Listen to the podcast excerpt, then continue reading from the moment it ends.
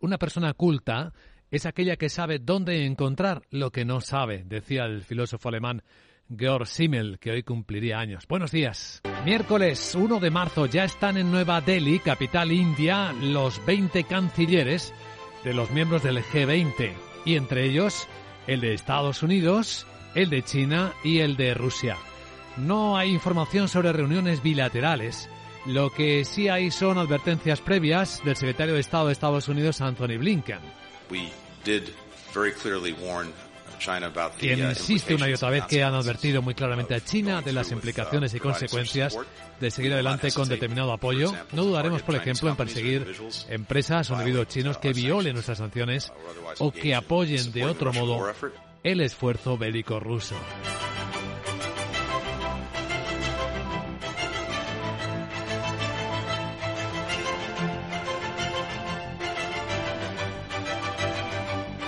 En la economía, día de datos eh, que vuelven a mostrar contrastes y despiste para muchos. En Asia ya se han publicado buena parte de los PMI. Sorpresa positiva en China porque el dato oficial muestra expansión y fuerte, brillante en la industria. Una lectura de 52.6 es muy superior a lo esperado y puede tener que ver con el fuerte repunte de la bolsa de Hong Kong que a esta hora sube ya el 4% no tanto Shanghai, 8 o 9 décimas, y no se ven subidas tan fuertes en el resto de Asia, donde los indicadores, siendo positivos, son mucho más suaves. Los futuros europeos vienen planos en el comienzo del mes, también los americanos. Bueno, parece que justo a esta hora empiezan a animarse un poco a la luz de los datos asiáticos.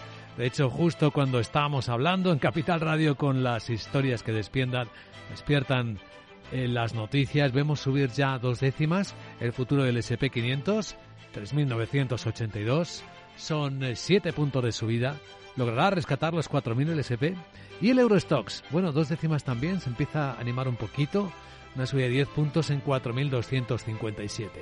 Al que no hay que animar es al dólar, sigue fuerte. En las pantallas de XTV. El dólar mantiene el cambio de 1,06 eh, dólares por cada euro el precio del petróleo bastante estable, también la onza de oro. Capital, la Bolsa y la Vida, con Luis Vicente Muñoz. La bolsa en preapertura vemos eh, tendencia solamente positiva. Las pantallas de CMC Markets muestran una subida ya en torno a las cuatro décimas para el índice alemán, algo más suave para el Eurostock 50. El futuro viene subiendo dos décimas, nueve puntos en 4.256 y el mercado americano una décima, cinco puntillos para el SP en 3.980. Sandra Torrecillas, buenos días. Buenos días. Los inversores siguen cautos y vigilantes ante la elevada inflación y las subidas de tipos, pero hoy prefieren quedarse con el buen dato de la economía china, con una actividad manufacturera que ha crecido al ritmo más rápido en más de una década. A lo largo de esta mañana iremos conociendo cómo han evolucionado los PMIs manufactureros en Europa y esta tarde en Estados Unidos. Eso sí, sin perder de vista el IPC adelantado alemán de febrero, después de que ayer en España y en Francia subiese más de lo esperado y avivas el temor a más subidas de tipos de interés por parte del Banco Central Europeo. Bueno, y a cotizar el terremoto que protagoniza Ferrovial y su anuncio de marchar,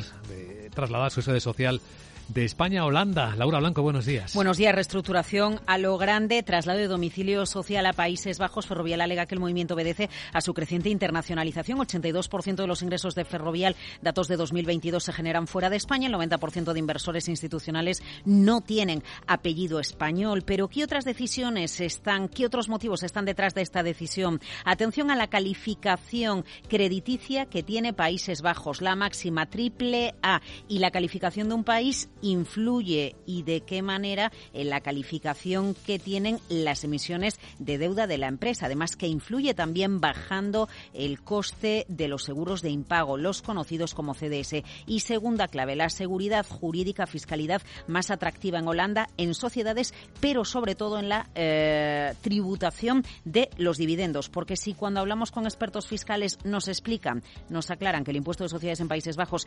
25,8%, en España el 25%, señalan que la clave y lo que es diferente en Holanda es que no tributan los dividendos que reparten las filiales en el extranjero. En España eh, eh, se tributa ese dividendo y trasladar la sede social a Holanda supone ahorrar muchos ceros. Ahora la pregunta es, ¿podría haber más empresas en España que trasladaran su domicilio social a Holanda alegando que la mayor parte de sus ingresos proceden fuera de España? No lo van a hacer, pero os dejo algunos datos.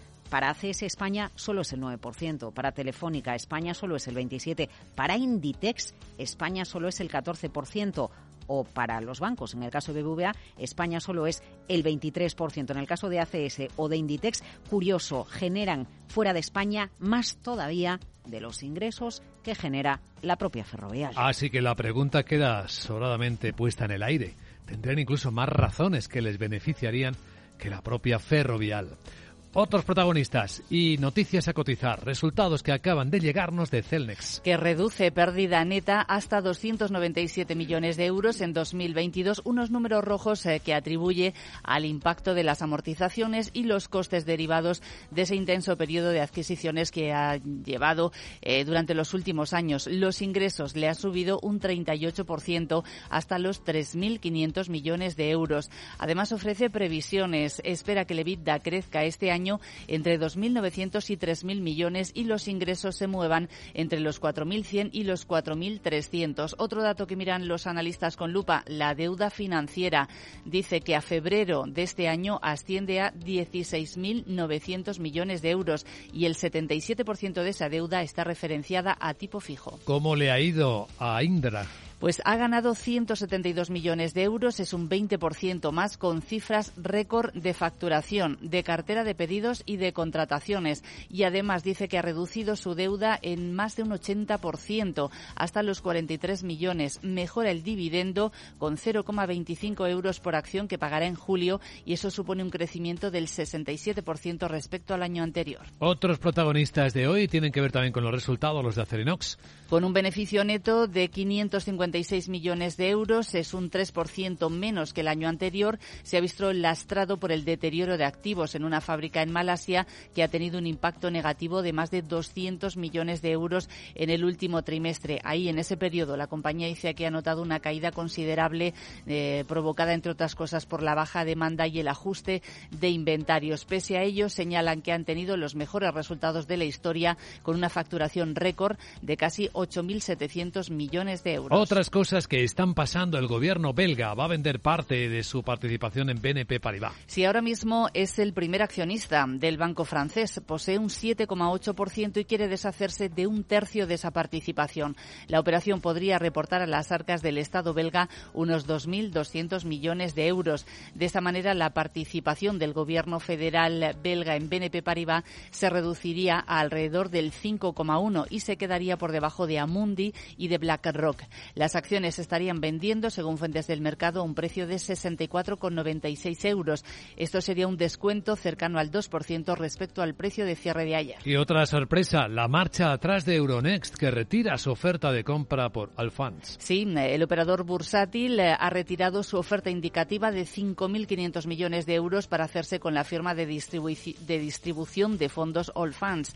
Eh, no ha dado más detalles sobre las razones que le han llevado a retirar esa propuesta, que era en efectivo y en acciones. Y estamos en la racha final de resultados que deben cotizarse. Pues sí, la verdad es que se van a cotizar hoy muchísimos. Están llegando, por ejemplo, los de la mayor empresa de comida, de entrega de comida más grande del mundo, Just Eat Takeaway, Takeaway que ha presentado un EBITDA positivo en 2022, o las de Beisdorf, el fabricante de Nivea, que incrementa sus ventas a un ritmo de dos dígitos por primera vez en dos décadas. Y en la bolsa española se van a cotizar muchísimas cuentas que se publicaron ayer al cierre. Por citar algunas, eh, Colonial, Amper, Prisa, Viscofan, Duro Felguera, Técnicas Reunidas, Talgo, Amrest y Clínica Baviera. Veamos a continuación claves de Wall Street.